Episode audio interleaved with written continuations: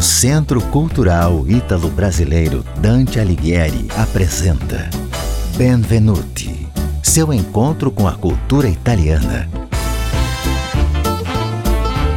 Produção e apresentação Cláudia Vicentim.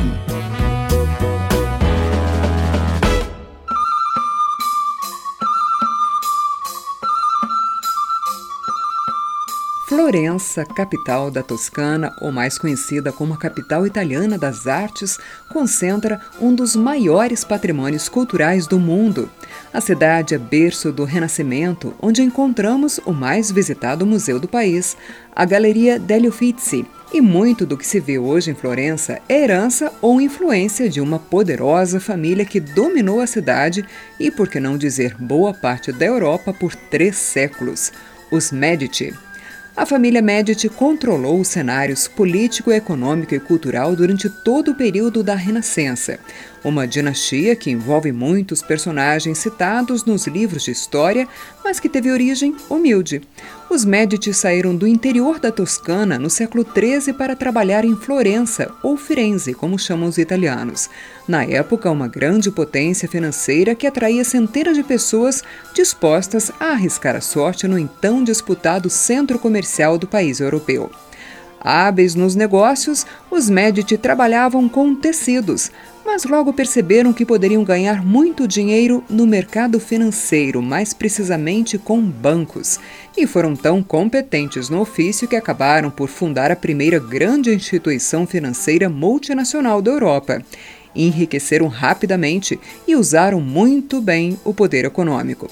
Mesmo sem título de nobreza, adquiriram autoridade entre os políticos e governantes da cidade, interferindo de forma direta nas decisões mais importantes na administração, nas artes e até na religião. Com jogos de favores, presentes, patrocínios, governaram Florença e região como bem entenderam. O poder dos Medici era uma espécie de monarquia não oficial, uma autoridade política que superava o poder legítimo das instituições republicanas. A influência da família Medici cresceu a ponto de se tornarem duques e grãos-duques da cidade, isso já no século XV. Histórias e curiosidades não faltam sobre essa rica e poderosa família. O Medici Bank, por exemplo, é tida como a instituição que redigiu as primeiras regras sobre empréstimos. Emprestar dinheiro, aliás, era uma das principais armas dos Medici para conseguir apoio e influência. Um dos membros mais famosos da dinastia foi Lorenzo o Magnífico, que merece lugar de honra entre os Medici e também na história de Florença e da Itália. Protetor das artes, poeta e habilidoso estadista, Lorenzo reuniu um grande círculo de intelectuais e humanistas que espalhou o movimento renascentista por toda a Europa. A ele se atribui a projeção de Florença à capital das artes e da cultura. Diplomata nato, ganhou o apelido de Agulha da Balança. O poder dos Medici chegou à Igreja. Filho de Lorenzo Magnífico, Giovanni de Medici, mais conhecido como o Papa Leão X, transfere o poder da família Medici de Florença para Roma. Leão X é tido como companheiro de adolescência de ninguém menos que Michelangelo, o então jovem artista, autor de extraordinárias obras, como as esculturas de Davi e a Pietà, foi acolhido pela família ainda criança no Palazzo Medici Riccardi, primeira grandiosa residência dos Medici. O lugar é considerado também o primeiro palácio renascentista da história e está conservado para visitas até hoje. É uma das muitas obras imperdíveis para se visitar em Florença.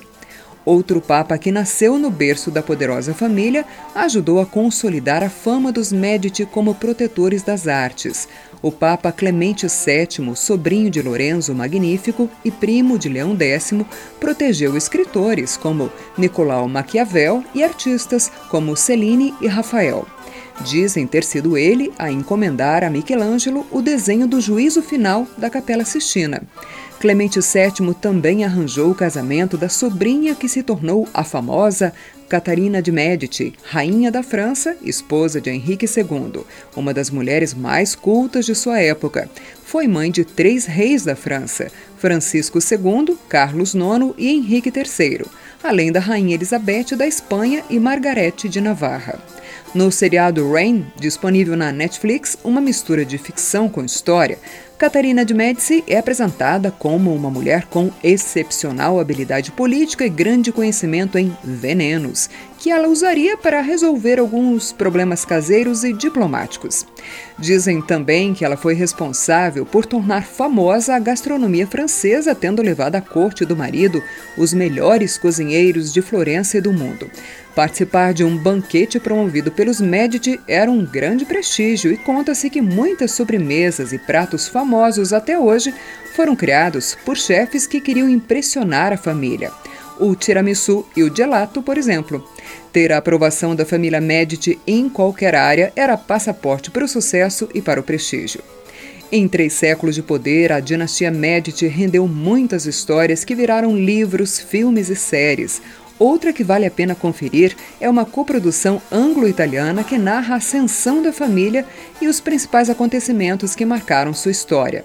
Medici Masters of Florence traz no elenco como patriarca o famoso ator Dustin Hoffman. Mesmo com algumas licenças poéticas, vale a pena conferir a trama. Mas você deve querer saber onde estão hoje os herdeiros da família. Na verdade, a linhagem direta dos Medici extinguiu-se em 1737, quando Gian Gastone, último poderoso da família, morreu sem deixar filhos, assim como seus irmãos. O legado, então, são as obras de arte financiadas pelo dinheiro e pela influência de uma das mais poderosas famílias conhecidas até hoje. Nada é para sempre, né? As coisas vão e vêm.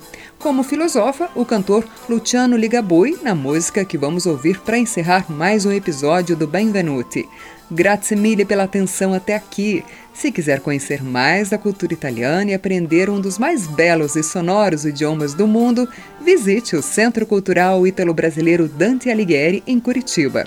No Insta, arroba Dante de Curitiba, você acessa muitas informações da escola, das atividades culturais, do café e também o link para todos os outros episódios do podcast Benvenuti. Ouça agora Se Viene e Se Va. Tchau, a presto!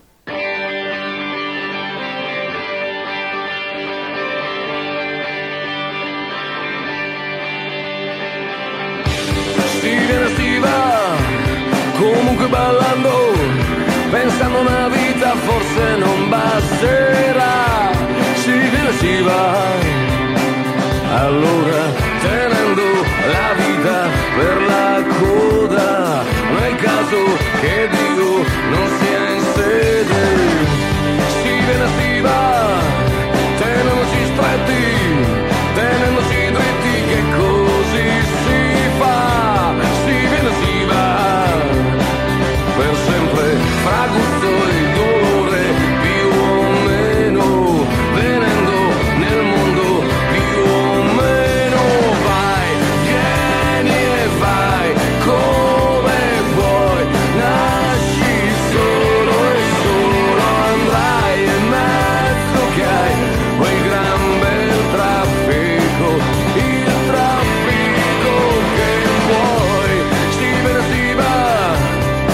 temos de um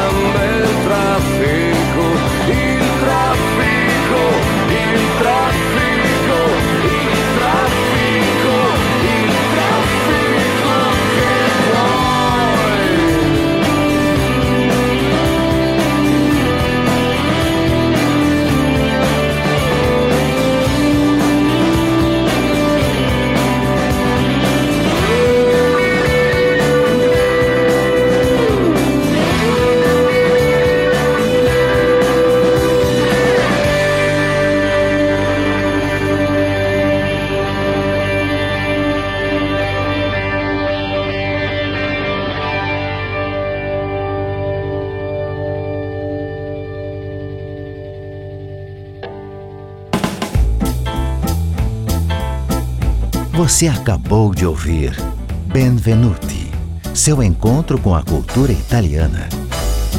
Produção e apresentação Cláudia Vicentim. Realização Centro Cultural Ítalo-Brasileiro Dante Alighieri.